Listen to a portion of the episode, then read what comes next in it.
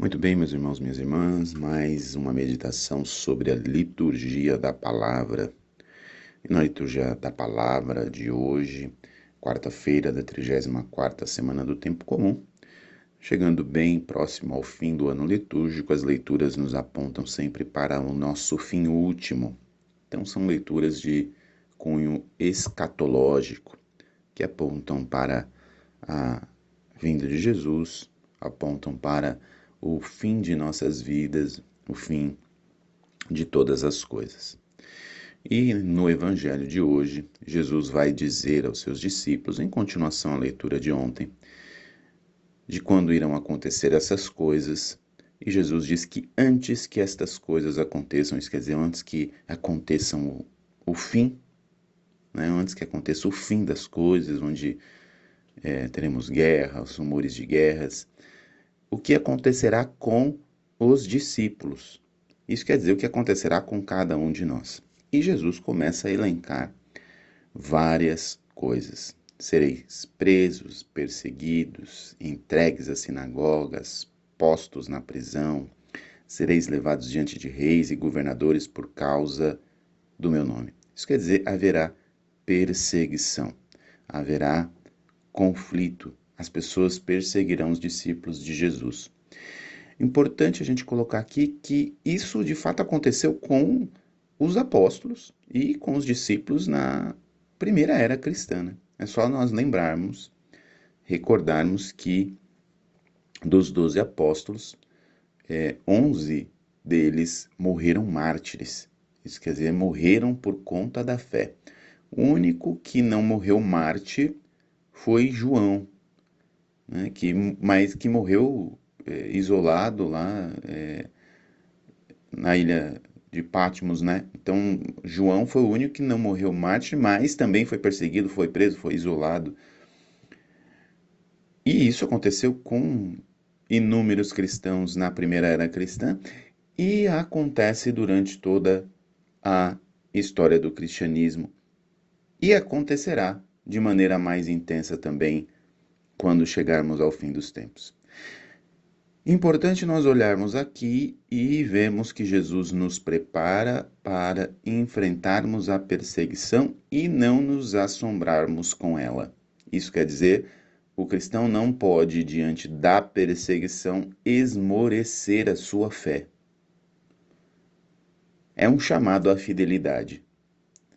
Porque viver a fé nos tempos bons ou de certa forma de conforto, onde todos vivem a sua fé, onde todos caminham de maneira é, comum, sem nenhum tipo de contrariedade, é muito bom, é óbvio que é muito bom, mas também é bem mais fácil.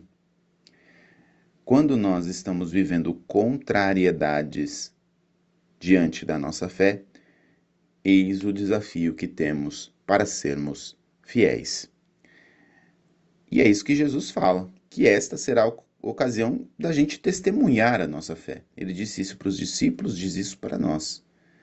Quando há perseguições e contrariedades, é uma oportunidade de nós testemunharmos a nossa fé.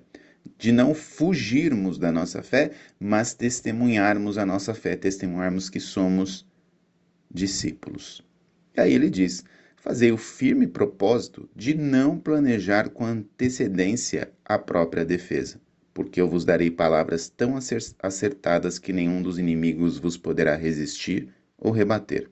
O que Jesus está querendo dizer isso? Tem gente que gosta de usar essa palavra e fala assim: olha, tá vendo? A gente não pode ficar planejando as coisas. Não é isso. Jesus, na verdade, está dizendo aqui que diante da perseguição, diante da prisão, diante eh, da necessidade de se defender a fé perante as inúmeras contrariedades da vida, ele jamais faltará com a sua providência. Precisamos confiar nele. Jesus não está tirando a necessidade de que nós tenhamos as nossas preparações humanas mas de nada adiantará as nossas preparações humanas se não confiarmos na sua providência e de que ele estará ao nosso lado, de que ele providenciará até mesmo as palavras que iremos dizer. Quanto mais todas as outras coisas. Muito bem. E aí ele continua: Sereis entregues até mesmo pelos próprios pais, irmãos, parentes e amigos. E eles matarão alguns de vós. Jesus coloca aqui o extremo da situação, o extremo da situação do da perseguição da fé, da contrariedade da fé. E aí você pode pensar assim, nossa, mas como Jesus colocou uma situação tão extrema assim, da própria família matar um membro da família por conta da fé, eu vou traduzir isso de uma maneira um pouco mais é, próxima para você. Existem inúmeras pessoas que testemunham a sua fé, mesmo quando são contrariadas em sua família, quando a sua família não vive a fé. E permanecem fiéis à sua fé, mesmo quando a sua família se afasta da igreja, se afasta da fé. Mas infelizmente, também muitos de nós, diante da contrariedade, da rejeição da família quanto à vida de fé, abandonamos a fé, abandonamos a igreja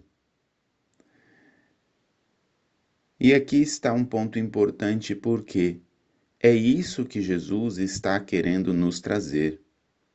Nós não podemos, por conta até mesmo das pessoas mais íntimas e mais próximas e das pessoas que é, mais amamos, que é a nossa família, se são contrárias à nossa vida de fé, se são contrárias à nossa vida de igreja, nós não devemos abandonar esta vida de fé.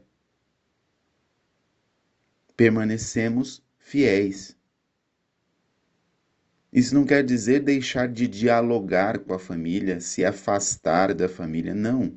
Mas eu estou dizendo que somos chamados à fidelidade da vida de fé, porque através da nossa fidelidade a esta vida de fé, nós também levaremos a nossa família a esta comunhão.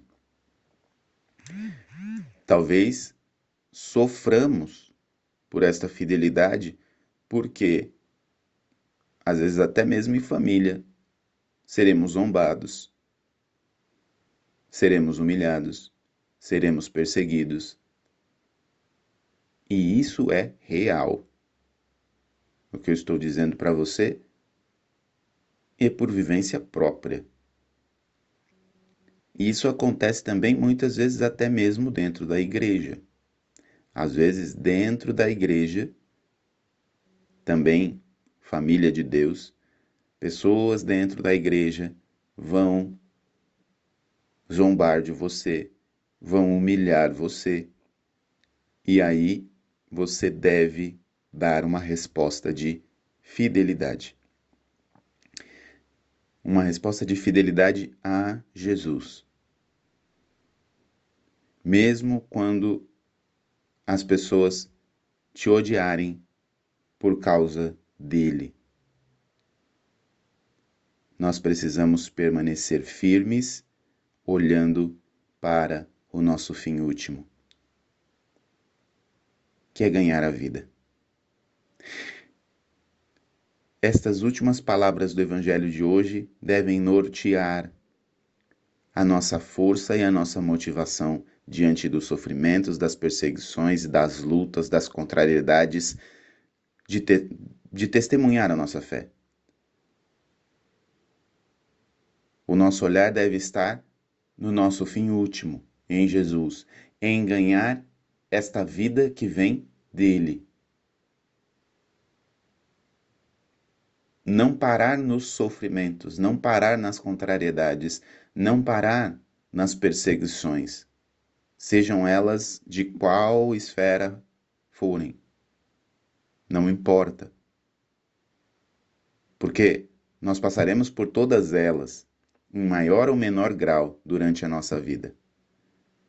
Mas que nós coloquemos o nosso olhar em Jesus, coloquemos o nosso olhar no nosso fim último, que coloquemos o nosso olhar nessa presença de Jesus ao longo da nossa história, ao longo da nossa vida, essa presença que jamais nos abandona, que é providente, que nos acompanha, que nos fortalece e que nos reserva a vida eterna. Deus abençoe você.